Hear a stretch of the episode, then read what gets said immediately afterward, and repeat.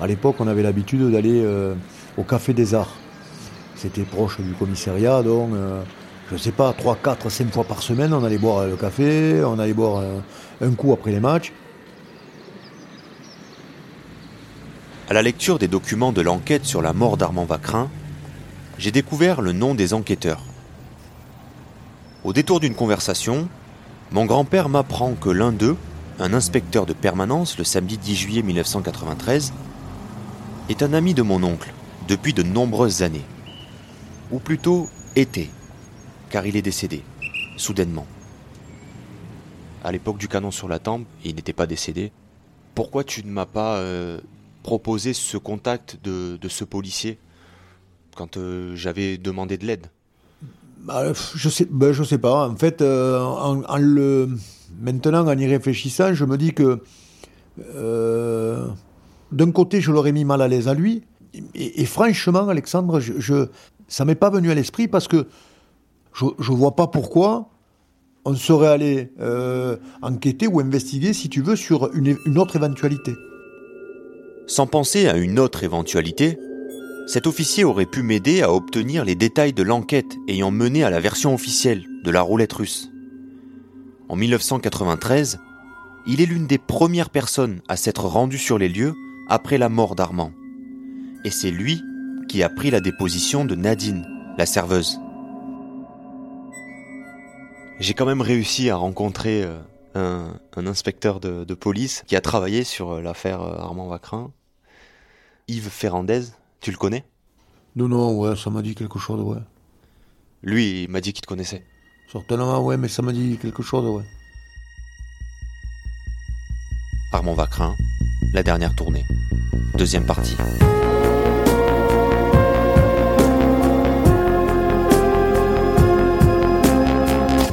Réquisition au fin d'autopsie utile à la manifestation avec les cinq projectiles qui correspondent bien à la douille saisie.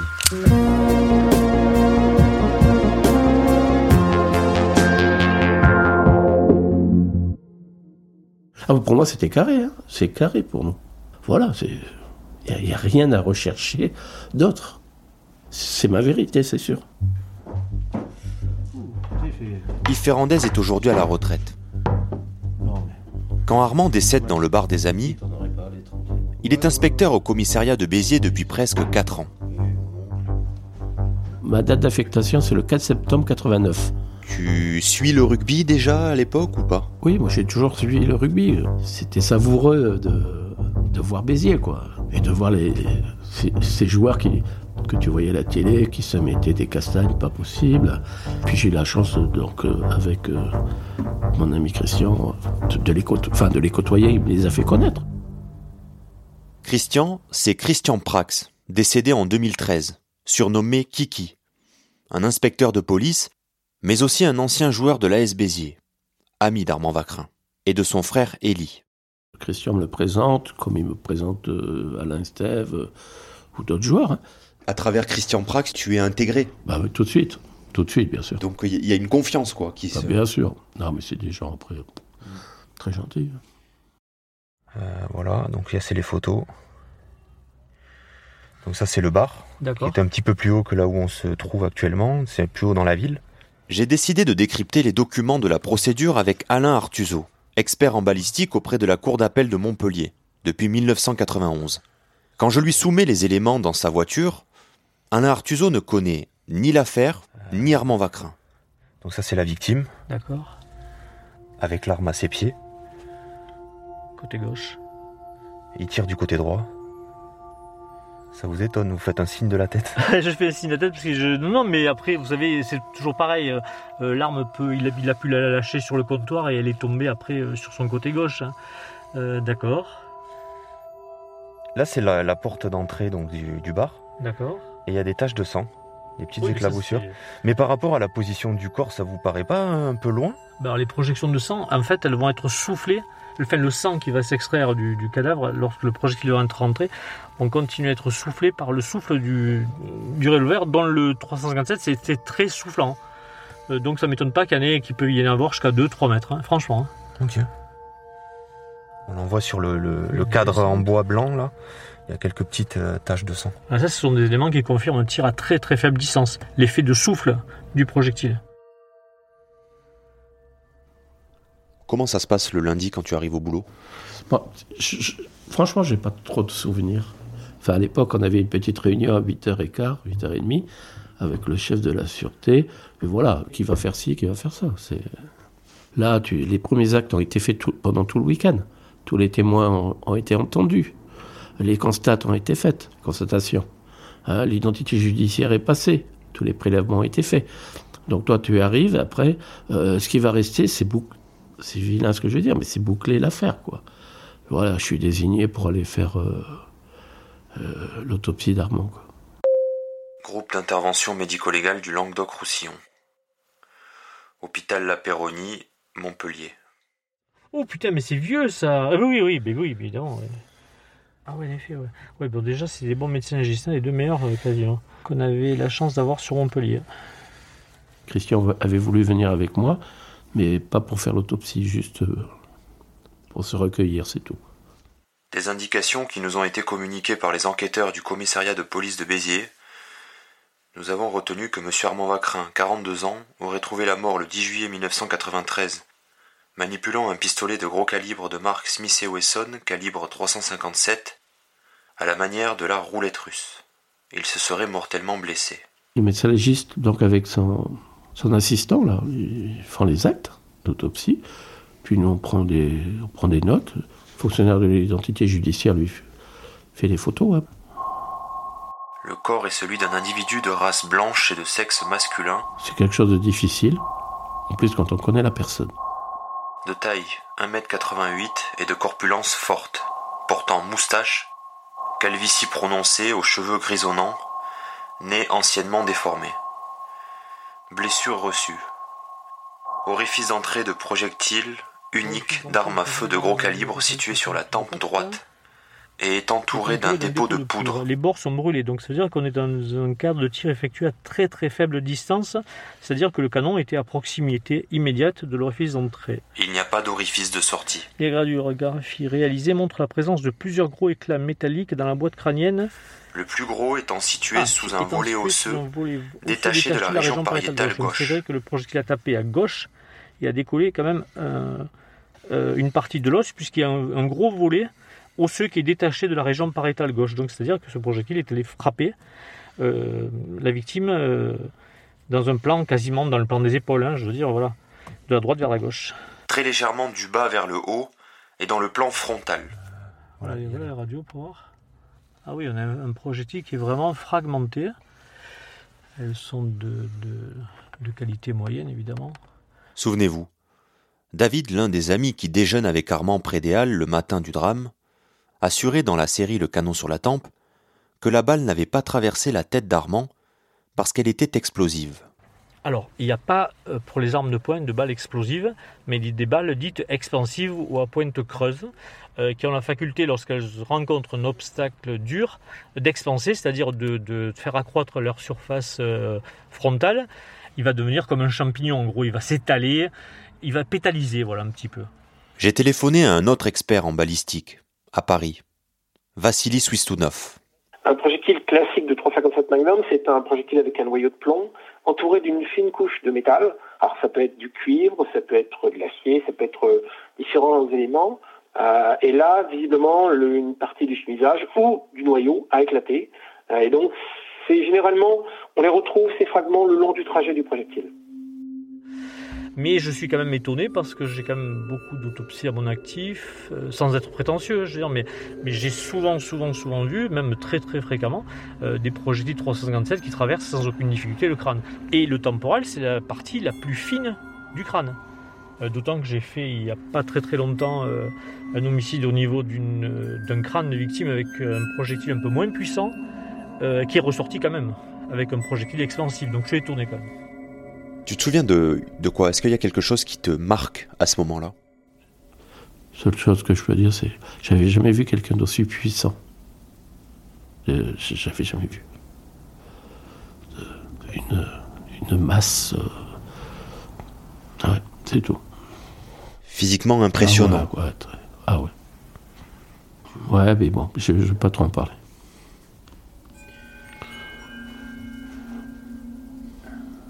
Ce projectile qui n'a pas traversé le crâne, au fil des années, à Béziers, beaucoup comme mon père le justifient ainsi. Parce que ça veut dire qu'il avait les os épais, quoi.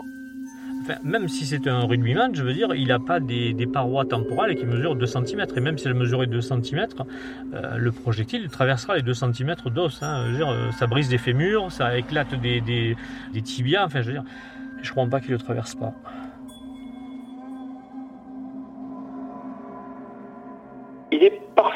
De déterminer facilement quel va être le comportement d'un projectile dans la boîte crânienne. Et euh, le, le problème, c'est que on peut avoir des surprises. Voilà, dans la boîte crânienne, tout dépend quel est l'angle. Moi, il m'est déjà arrivé d'avoir une balle qui rentre euh, d'un côté et euh, elle va rebondir de l'autre côté.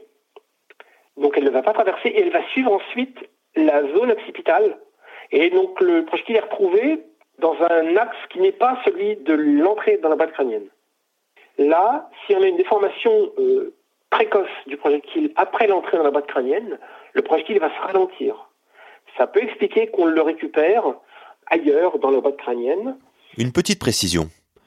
Le revolver Smith Wesson, retrouvé à gauche des pieds d'Armand Vacrin, dans le bar des amis, contient une douille percutée de marque Winchester, avec sur le culot la mention WW Super 357 Magnum.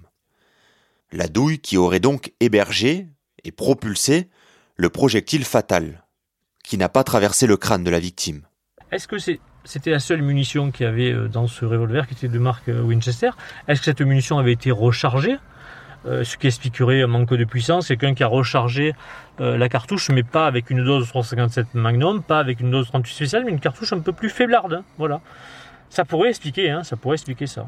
Quand on dit une cartouche un peu plus faiblarde, qui a, moins de poudre, par Voilà, exactement. C'est une cartouche qui serait moins puissante parce que la personne qui l'aurait rechargée euh, aurait mis moins de poudre ou une poudre moins adaptée au 357 Magnum. Quand on dit recharger, c'est un armurier qui fait ça. Non, on peut recharger de façon euh, euh, tout à fait légale chez soi. Avec du matériel adapté, on peut recharger.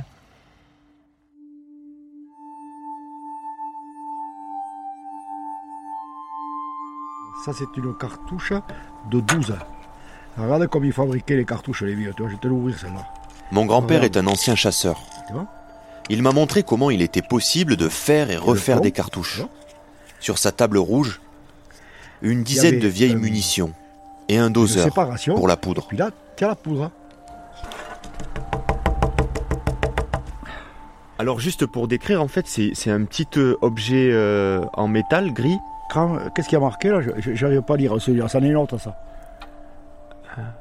Gramme poudre. Voilà, gramme poudre. Alors ça, ça c'est pareil, tu vois. Tu as une molette là. Ouais, Ça ressemble à Tu une fait pipe. la molette si tu veux beaucoup de poudre. Si tu veux mettre beaucoup de poudre, Ouais, tu fais descendre tu fais le, descendre le, le le cylindre, le fond du, Voilà, exactement. du récipient. Là, j'y arrive pas parce que c'est tellement vieux. Ouais, c'est un doseur en fait. C'est un doseur.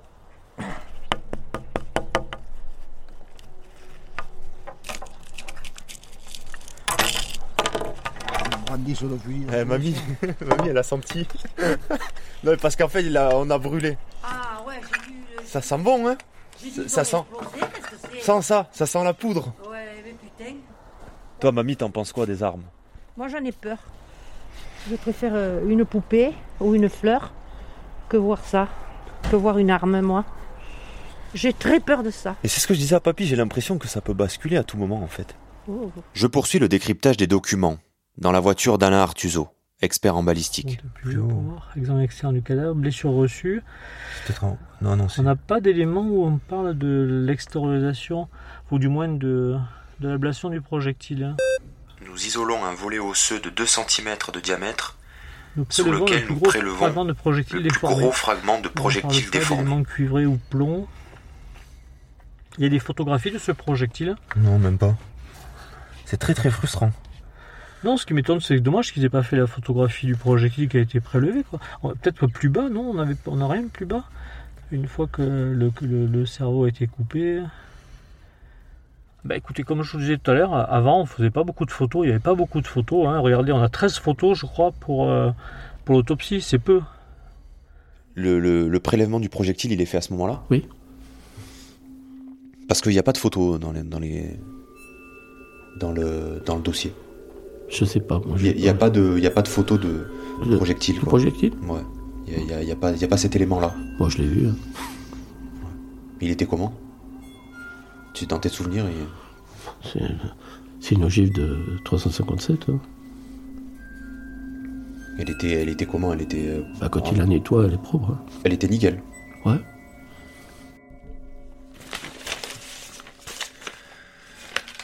Ah, mais là, j'ai retrouvé un- une précision sur le projectile.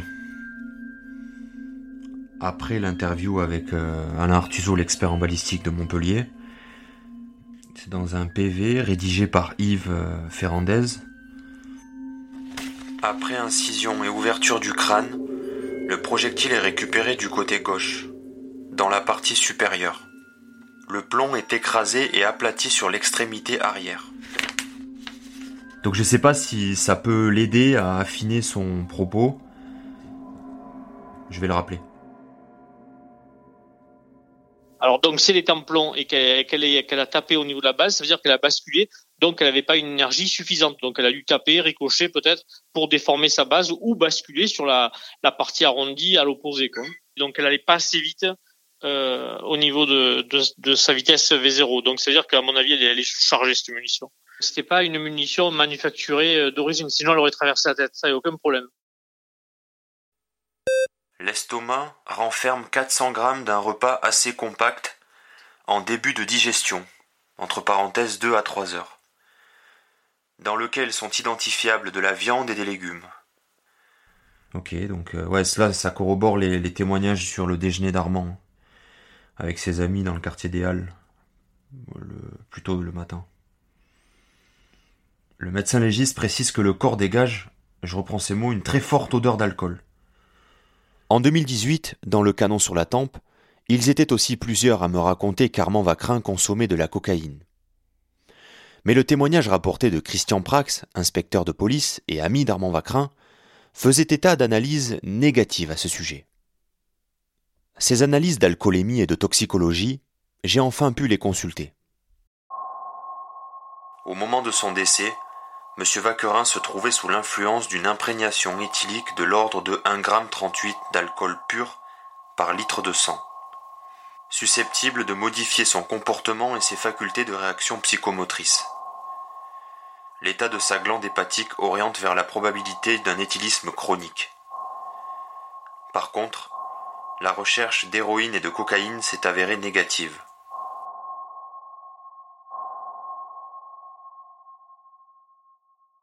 En tout état de cause, les constatations médico-légales rapprochées des premières données de l'enquête sont favorables à un décès consécutif à un coup de feu tiré à bout touchant dans la tempe droite, tel qu'il a pu résulter d'un jeu, entre guillemets, de la roulette russe, assimilable médicalement à un comportement suicidaire. Bon après, euh, c'est vrai que moi j'aurais été un peu plus prudent, très sincèrement. Du moins dans mon cas, moi dans, mes rapports de conclusion, mais moi je suis pas médecin légiste, je mets quand même que cette gestuelle peut quand même euh, être effectuée de la même façon par un tiers, sans qu'on puisse le prouver. Après, prouver que c'est un tireur X ou une victime euh, qui a utilisé l'arme, euh, c'est difficile. Après, on a des résidus de tir qui peuvent être exploités sur les mains. Ça, c'est un élément intéressant parce que généralement, quand on a un tir avec ce type de matériel, on a des projections de sang sur la main de l'utilisateur et des résidus de tir. Et ça, ça confirme généralement euh, qui a tiré ou qui a tenu l'arme. Scellé numéro 4, une boîte contenant deux tampons noirs de relevé de tir effectués sur les mains d'Armand Vacrin. En fait, c'est des tampons noirs. Ce ne sont pas deux tampons noirs, mais c'est marrant. Comment on dit? On dit des tampons noirs. Ce sont des tampons noirs, en fait, ce sont des petites pastilles adhésives de couleur blanche qui sont des tampons noirs. On tamponne les mains de l'individu et c'est curieux que ce soit marqué tampon noir sur, cette, sur ce document.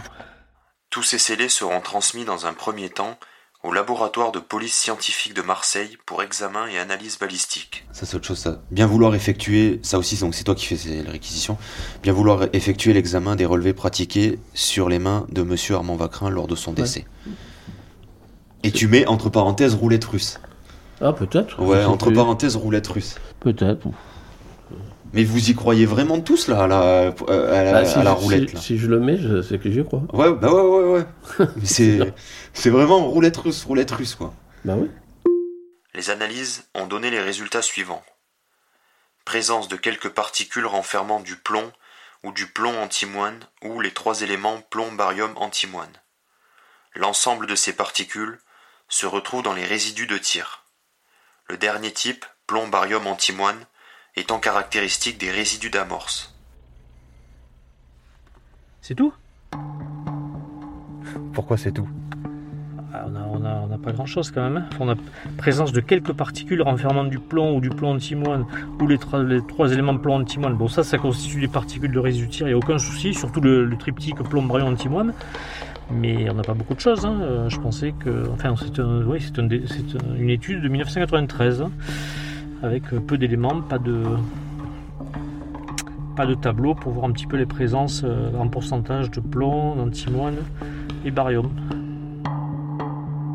Il n'y a que quelques particules renfermant du plomb ou du plomb antimoine et les- les- le triptyque. Donc c'est vrai que généralement quand on tire avec cette arme-là, on est quand même relativement souillé de résidus de tir, mais j'ai pas de, de quantificatif, donc euh, c'est difficile de, de s'exprimer sur un, sur un document comme celui-là.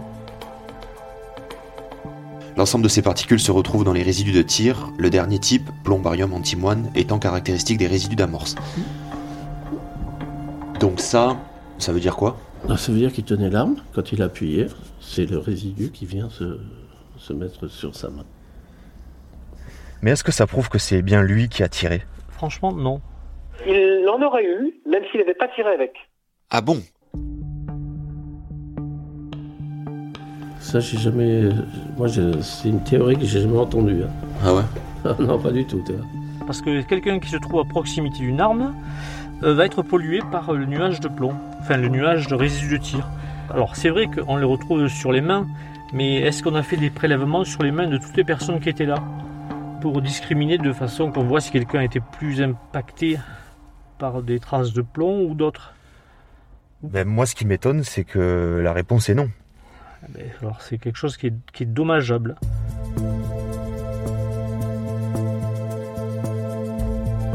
Armand, ils ont fait le tampon noir. C'est mon père. Sur les mains d'Armand, ils ont fait des relevés, oui, des, des, des tampons noirs. Sur les mains d'Armand, oui. Voilà. Ouais, bien sûr. Et par hasard, aux autres, on fait pas aux autres. Et les sûr. autres, non.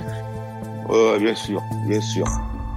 Tu sens bien que c'est orienté pour dire c'est la roulette russe, donc ça, ça, ça engage qu'une personne. Peut-être qu'à l'époque, ils auraient dû le faire sur les autres euh, participants. Peut-être l'affaire était tellement claire que. C'est tout. hein. Tu sais, sur chaque affaire, tu peux trouver euh, des petits éléments, des petits trucs qui vont te troubler. Mais bon. Et je vais te dire, si vraiment il y avait eu quelque chose, on aurait eu les oreilles qui auraient sifflé, puis le parquet aussi. Que, là. Si on avait eu un élément probant, et à la limite, on était dessaisi, c'était la PJ qui prenait l'affaire. Nous? Tu comprends? Ça change si euh, s'il y a des éléments. Mais, Mais- si vous, de, Mais il n'y avait rien. en premier lieu, Ah oui, ah ouais, tu- mais tu peux toujours. euh, oui, mais si d'emblée, euh, avec la famille, vous voulez Ouais. pas creuser, Non. que ça aille trop loin, que ça aille dans des recherches sur, sur je sais pas, du banditisme et tout ça. jamais la famille nous a dit quoi que ce soit. hein. Ouais. Jamais. C'est pas vrai. c'est pas vrai. Mais les mecs qui interviennent, les collègues qui interviennent, ils font ça. et C'est ni- c'est nickel, hein. pour moi c'est nickel. Et Oui, mais il manque les tampons noirs, Ah Yves. ouais, ouais. C'est ça qui est Il frustrant. manquera toujours quelque chose. Bah non, mais, non, mais c'est frustrant. Pourquoi Ouais. c'est pas sur les mains des autres, euh, des témoins ça... Ah je sais pas. Non, mais je te dis ça, euh, en discutant avec plusieurs experts en balistique, euh, Ouais, Peut-être, mais bon. ils, ils te disent c'est vrai que c'est regrettable. Toi, tu as envie de faire relancer l'enquête, toi. Non, non, non, mais je, non, mais je, je, tu sais, je raisonne euh, sur les, les, Ouais. les documents Ouais. et j'essaye de comprendre en fait.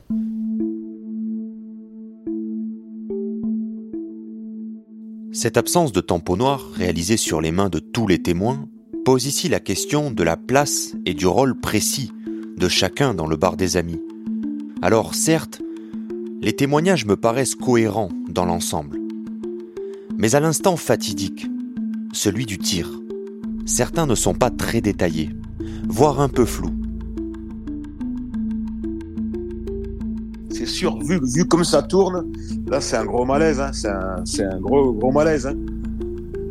Potentiellement, on peut penser que Après mon père, j'ai fait part de mes nouvelles informations à mon oncle Stéphane.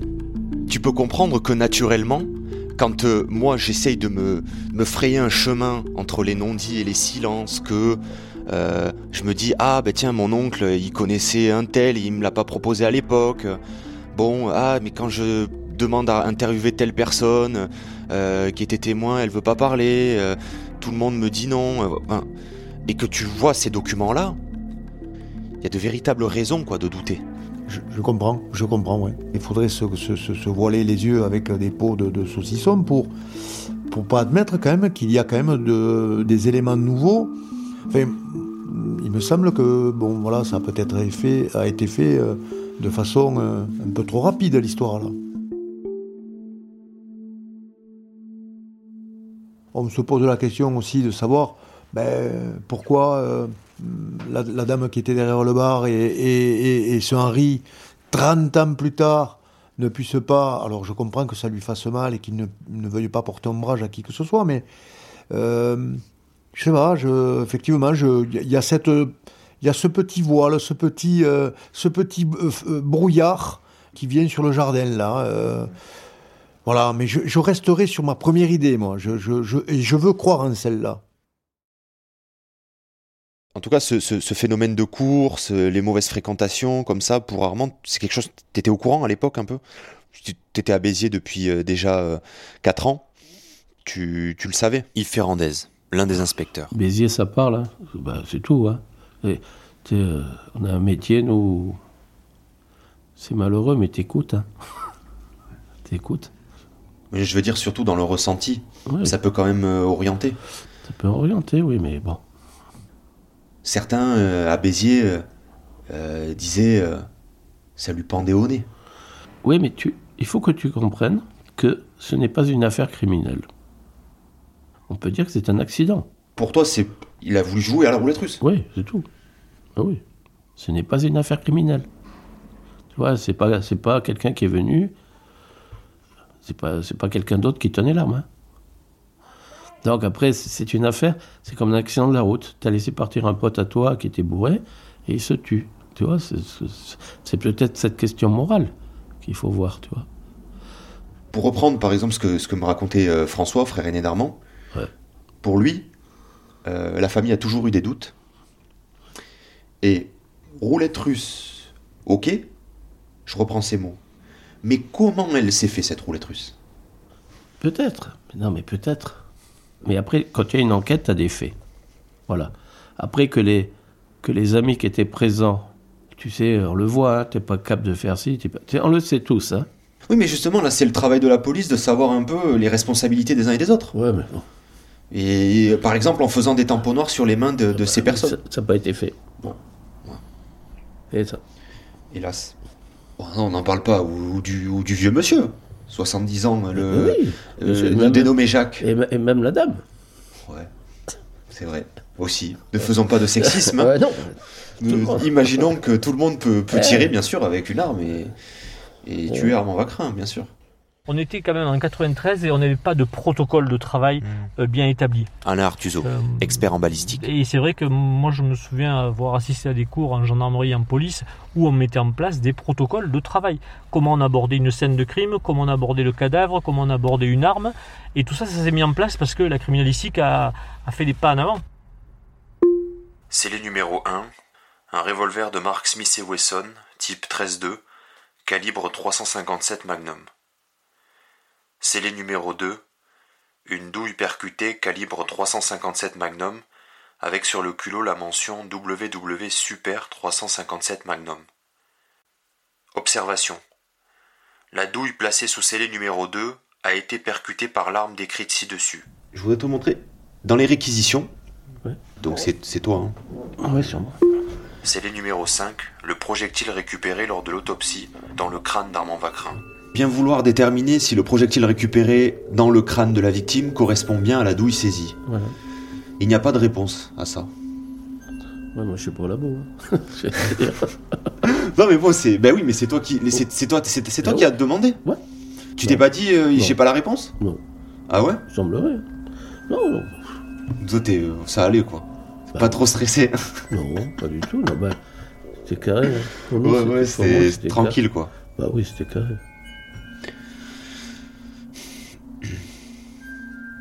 Bon voilà, en tout cas, on n'a pas de réponse. Pourquoi il n'y a pas de réponse? Alors en fait, euh, la douille, elle est, elle est identifiée euh, par euh, la trace en négatif qu'a laissé le percuteur sur son amorce. On fait des comparaisons et on arrive à trouver euh, que la douille a bien été percutée par le revolver. Après, il est difficile d'indiquer si tel projectile a été propulsé par telle douille, sauf si c'est un projectile typique de chez Winchester ou de chez Remington ou d'autres, on peut dire ça c'est un projectile Winchester, ça c'est un projectile Remington. Mais comme je vous le disais, euh, on est en 93 et on n'avait pas toutes les banques de données que l'on a actuellement. Même si les investigations ne nous permettent pas de savoir exactement si la balle prélevée dans le crâne d'Armand correspond à la douille Winchester, percutée par l'arme, et que nous n'avons aucune photo de l'une et de l'autre, un lien est quand même établi entre le projectile, la balle donc, et le canon du revolver Smith Wesson. Sans qu'il soit toutefois possible de faire un rapprochement plus formel. Bon. C'est quoi ça encore? Ça- On n'est jamais tranquille avec cette histoire en fait. La balle est très déformée, placée sous scellé numéro 5, comporte deux rayures dont la largeur est compatible avec le rayage du canon du revolver placé sous scellé 1, sans qu'il soit toutefois possible de faire un rapprochement plus formel. Tout à fait. Alors en fait, on a deux rayures qui sont de largeur compatible donc avec le rayurage du canon.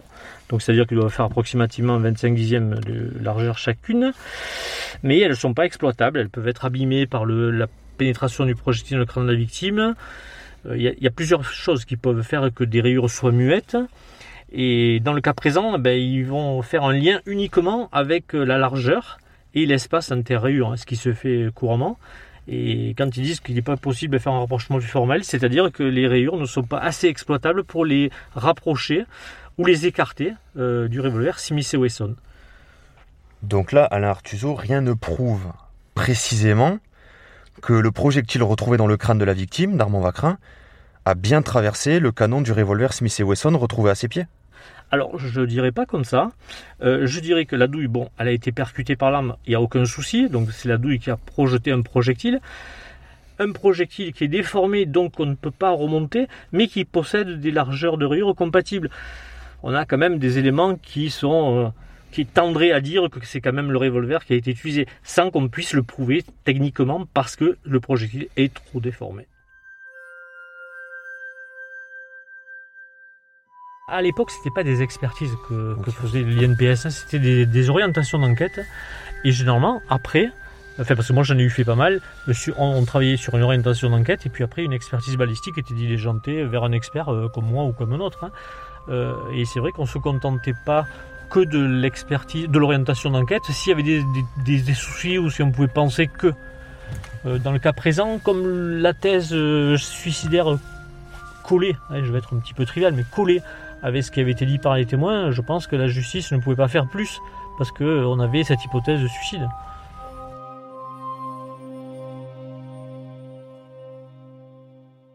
Les recherches pour savoir si le revolver avait pu être utilisé dans une autre affaire d'homicide n'ont rien donné.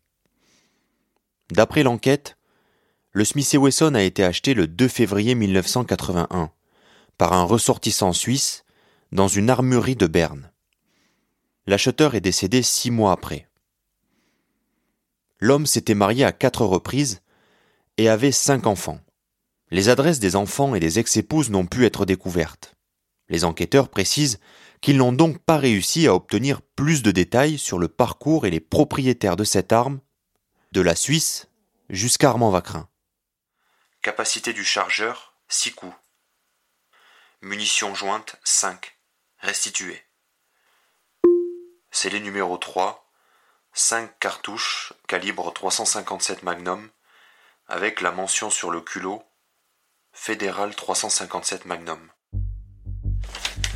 Les cartouches, ça fait 5 plus 1. 5 fédérales retrouvées sur le bar et une Winchester qui est percutée. Qui aurait donc été la, la, la balle, la cartouche euh, tueuse. Euh, on peut avoir des munitions de toutes marques. Il suffit que le calibre soit adapté au revolver et on pourra chambrer du Winchester, du Smith Wesson, euh, enfin toute marque euh, qui, produit du calibre 357 ou 38 spécial, puisque le, le revolver de calibre 357 Magnum peut chambrer le 357 Magnum et également la munition de 38 spécial.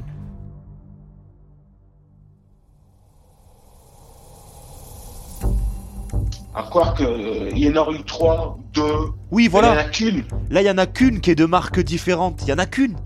C'est celle qui élimine Armand. Et c'est celle qui est fatale, ouais. C'est quand même, euh, c'est quand même la probabilité. J'ai rappelé mon père. Ouais, il faut, il faut un enchaînement d'actions pour faire en sorte que la balle euh, soit mise là, quoi. Enfin, Comme la probabilité que Armand ait joué à la roulette russe et qu'il ait laissé sciemment la seule balle qui est différente, ou en tout cas de marque différente dans le barillet, euh, paraît faible, bah, du coup tu te dis, bon, bah, c'est plutôt un accident. ouais, aussi.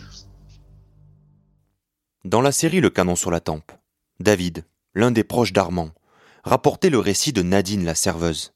Elle réfutait la thèse d'une véritable roulette russe et évoquait plutôt un accident à cause d'une balle, comprenait une cartouche, restée coincée dans le barillet du revolver de l'ex-joueur de rugby.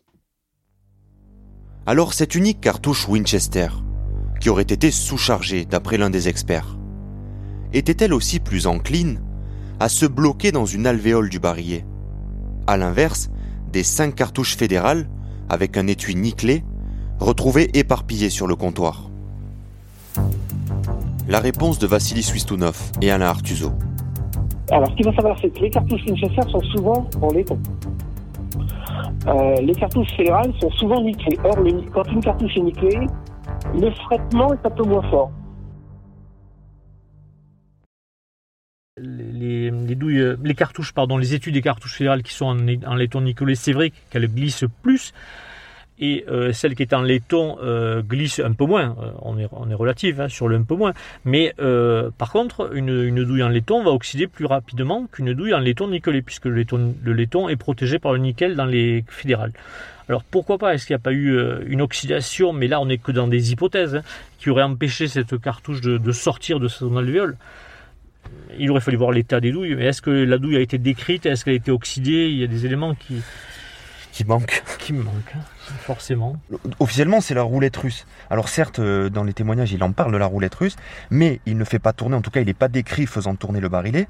Une personne témoin de la scène l'entend dire j'ai enlevé les balles, euh, il n'y a pas de danger, donc il dit ça au monsieur qui, avec qui euh, il discute et avec qui il propose de faire, à qui il propose de faire ce défi. Donc il y a ça.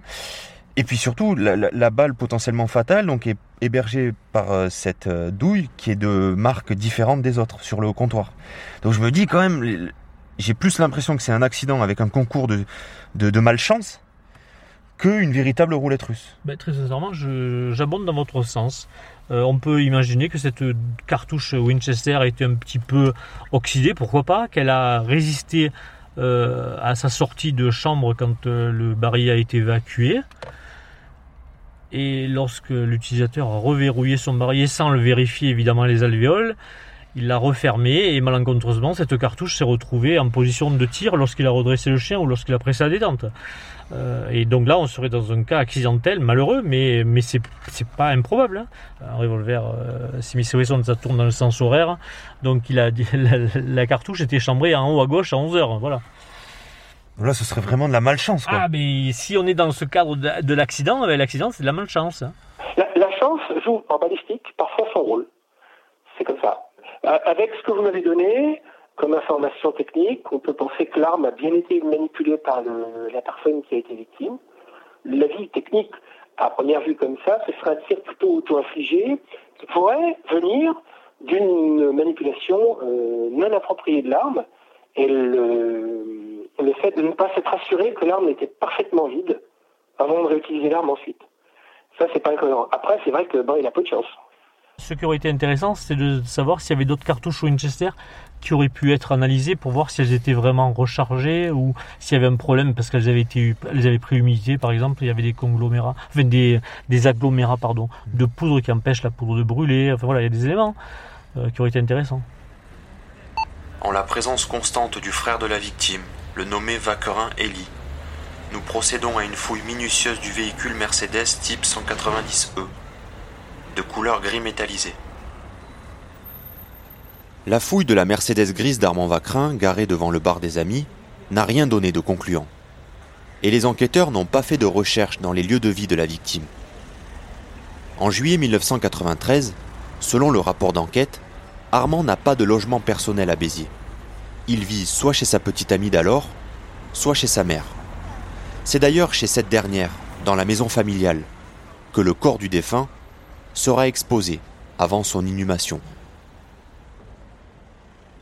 Vous échangez pas Non. avec la famille Non, non.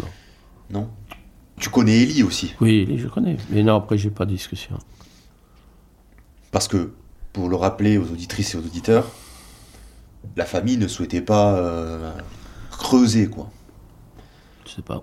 On peut dire des choses. Après, après tu as une enquête judiciaire qui est faite. Hmm. L'enquête, elle a été faite. hein.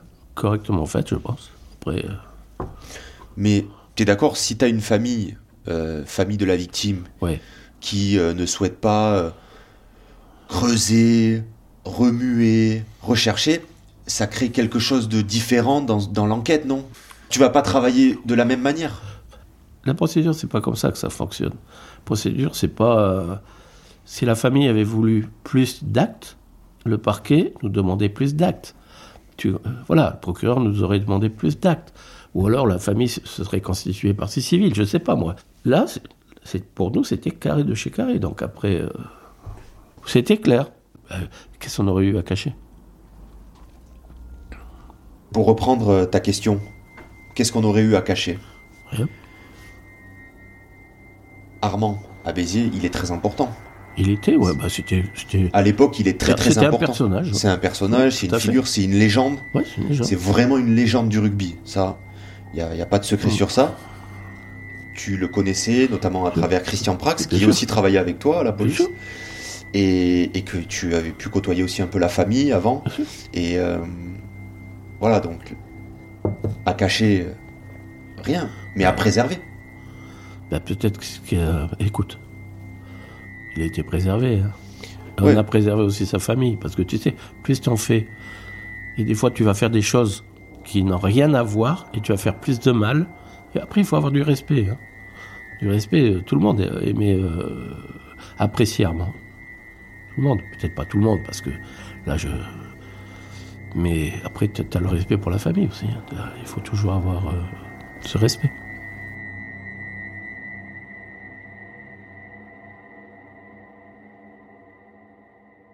Dans le canon sur la tempe, j'avais échangé avec Élie Vaquerin. Très marqué, Élie ne souhaitait pas s'étendre sur le décès de son frère dans le bar des amis. J'avais préféré ne pas poursuivre sur ce thème. Le samedi 10 juillet 1993, il arrive rapidement sur place après le drame, en compagnie de François, l'aîné. Élie déclare à la police. Pour moi, Armand a voulu frimer. Il s'agit d'un accident. Je pense qu'il a cru avoir enlevé toutes les cartouches et il ne s'est pas rendu compte qu'il en restait une dans le barillet. Car ce n'est pas possible qu'il ait voulu vraiment jouer à la roulette russe. Je croyais que cela n'existait que dans les films.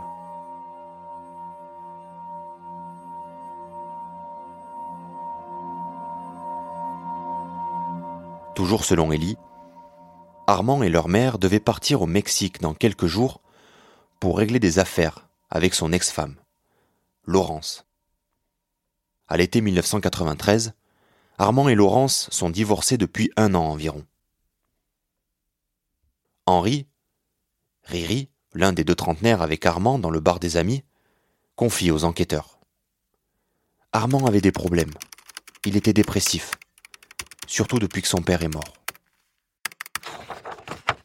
D'après les PV, Armand a aussi parlé de ce projet de retour au Mexique avec son frère aîné, François, et le patron du Parial. Une personne très proche du couple à Manzanillo à l'époque m'a relaté des pans de cette vie mexicaine semée de passion et d'embûches. Cet ami de la star du rugby m'a contacté par message, après avoir écouté le canon sur la tempe, et notamment l'épisode qui se déroule au Mexique.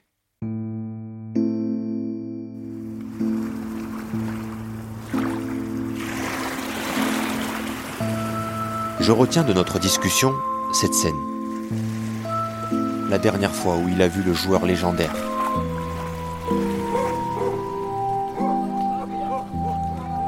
En 1992, quelques mois avant qu'Armand rentre en France, nous, ses amis, on lui a fait sa despedida, une grande fête d'adieu, avec la tournée des bars de Manzanillo. on a tous fini chez lui au petit matin. Je me souviens qu'Armand est monté se changer. Il est redescendu avec une serviette de bain autour de la taille et un énorme ceinturon avec deux Colt Magnum. Armand s'est mis à tirer sur les bouteilles du bar de la propriété et tout le monde a plongé, habillé dans la piscine.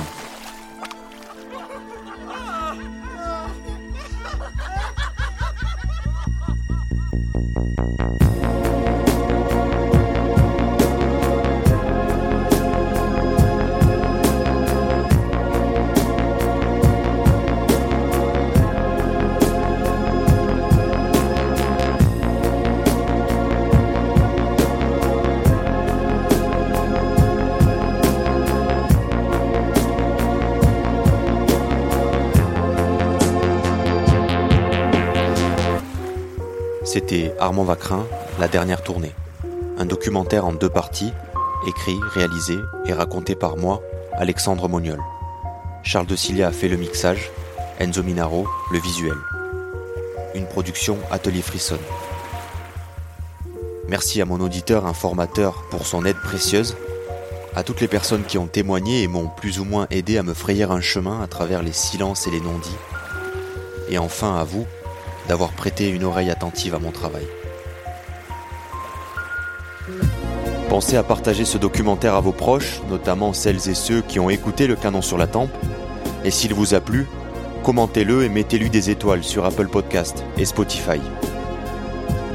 Vous pouvez aussi me suivre et m'écrire sur les réseaux sociaux via mes différents comptes ou ceux d'Atelier Frisson. Je vous répondrai. À bientôt.